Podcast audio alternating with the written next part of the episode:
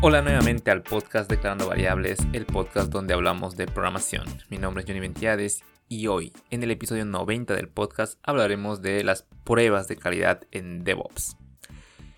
Pero antes que nada, quiero revisar la pregunta del anterior capítulo. Recuerda que en estas cápsulas, al finalizar cada capítulo, te dejo una pregunta para que tú la respondas si estás en Spotify o me lo dejes en tus comentarios en otras plataformas.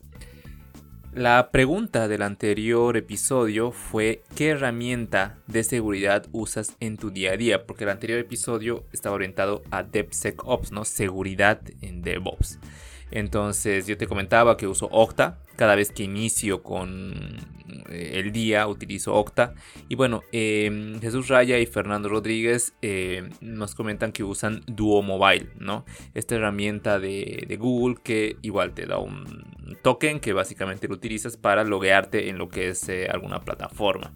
Entonces es, es, una, es una gran herramienta que en su momento igual yo la he llegado a utilizar. Genial, gracias a, gracias a ellos por contestarnos la pregunta.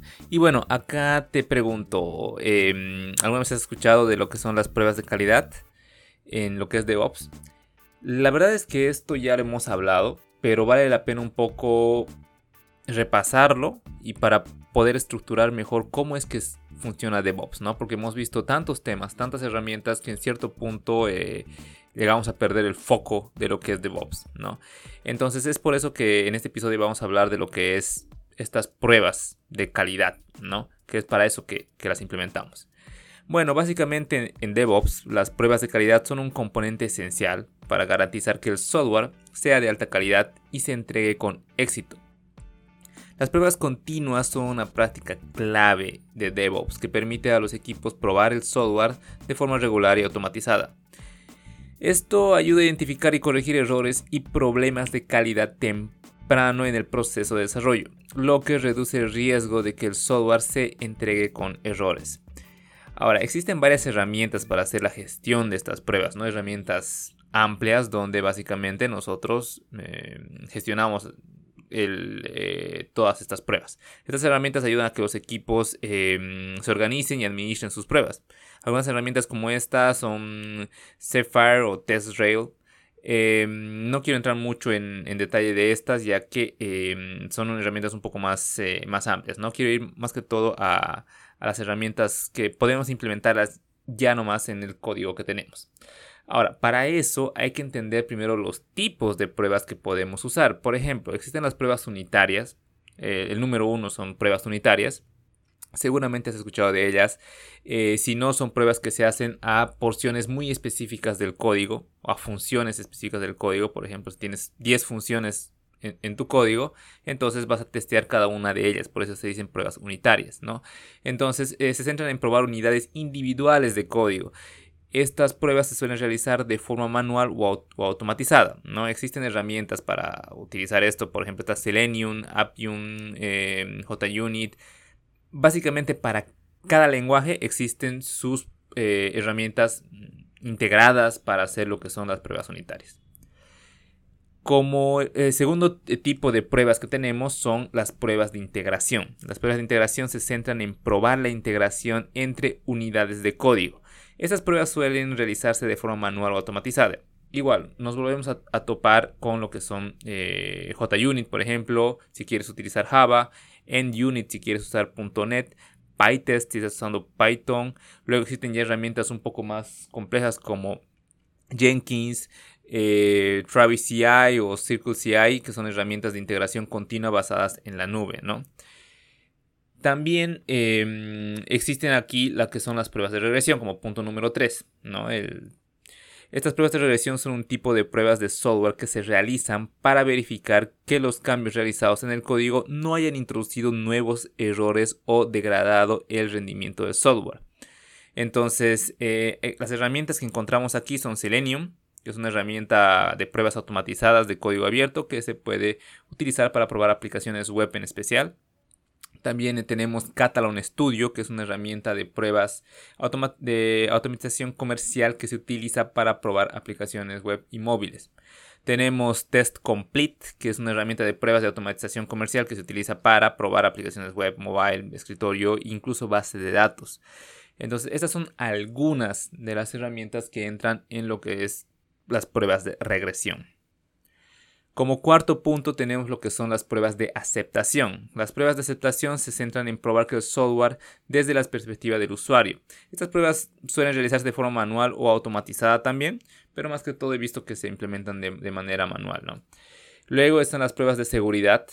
Eh, como quinto punto, estas pruebas de seguridad ya las hemos hablado en el episodio anterior que era sobre DevSecOps, así que te invito a que vayas al episodio anterior y lo escuches, está, está muy bueno, donde eh, vemos algunas herramientas igual de seguridad. O sea, básicamente mencionamos un montón. Y bueno, ahí ya puedes, em, según lo que quieras, eh, cómo quieras proteger tu software, existe una herramienta diferente, ¿no? Entonces eso es igual bastante interesante.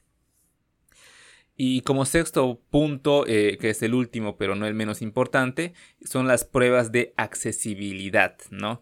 Estas pruebas básicamente son, existen dos tipos, ¿no? Las herramientas automatizadas que son bastante populares y las manuales. Ahora, como automatizadas tenemos lo que es WAPE. WAPE es una herramienta gratuita de la Web eh, Accessibility Initiative que escanea el código y la interfaz de usuario del software en busca de problemas de accesibilidad.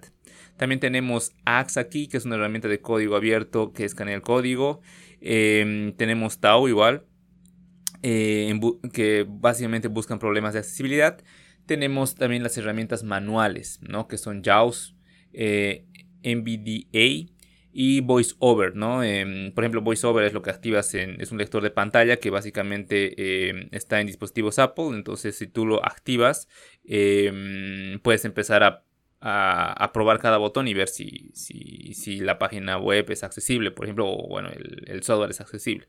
Y si estás usando Android, en, eh, creo que se dice Talkback, pues para cada sistema igual existe una herramienta. ¿no? Entonces, esto de la accesibilidad es muy importante. ¿No? O sea, vale la pena darse el tiempo para, para probarlo, ¿no? O sea, prueba si tu web es accesible para personas tal vez con alguna discapacidad visual o con em, algún otro tipo de discapacidad que evite que puedan em, utilizar lo que es la, eh, el software de manera eficiente, ¿no? Ahora, también existen pruebas, bueno, herramientas que ya no son, em, que no, entran en ninguna de estas categorías porque son más de análisis, ¿no? Por ejemplo, aquí podemos encontrar em, herramientas como SonarCube, donde básicamente eh, lo que hace SonarCube es ver el, coverage de, tus pruebas. Entonces, em, escanea todo tu código cosa que te dice eh, qué líneas han sido cubiertas con pruebas y qué líneas no. Y te da un porcentaje de, eh, pruebas para decirte, ok, em, de todo tu código tienes un 90% de, está cubierto por test. Entonces, estas otras líneas no, estas faltan. Entonces ahí ya te guías para poder agregar nuevos tests. Eso es bastante interesante si te pones a pensarlo, ¿no? Es eh, una herramienta muy útil. Ahora, em, en mi opinión es muy importante entender estas pruebas, porque ya sea que trabajes como un desarrollador, ya seas junior, senior o lo que sea, o estés como un administrador DevOps, llegará un punto en el que te topes con un pipeline, o sea, con este proceso de DevOps, y tengas eh, y, tendrás estas pruebas, ¿no? Instaladas. Entonces debes, debemos entender qué pruebas se están ejecutando y, y están fallando. Por ejemplo, no es lo mismo que falle una prueba de accesibilidad a que falle una prueba de seguridad. Los enfoques y las soluciones son completamente diferentes. Si no nos llegas a entender, si no llegamos a entender eso, podemos pasar horas intentando solucionar un problema de manera equivocada. Es por eso que te digo, es importante, eh, por más de que te dediques al desarrollo y no quieras ver mucho de DevOps, tarde o temprano se van a implementar pruebas y se va a automatizar con DevOps. Entonces es importante que entender la diferencia de, una, de un tipo de prueba a otra, ¿no? Que es lo que básicamente DevOps trata de, de gestionar y automatizar. Entonces es por eso que quería hacer este episodio. Este va a ser el último episodio de esta serie orientada a DevOps, el penúltimo. Em, el siguiente episodio va a estar orientado a responder preguntas que tú tengas. Así que déjame tu pregunta en los comentarios para que te responda en el siguiente episodio. Eh, también puedes dejarme tus eh, comentarios en Apple Podcast, en Spotify obviamente o la plataforma de tu preferencia. Recuerda entrar a declarandovariables.com para ver más contenido. Soy Johnny Ventiadis y conmigo nos escuchamos la siguiente semana.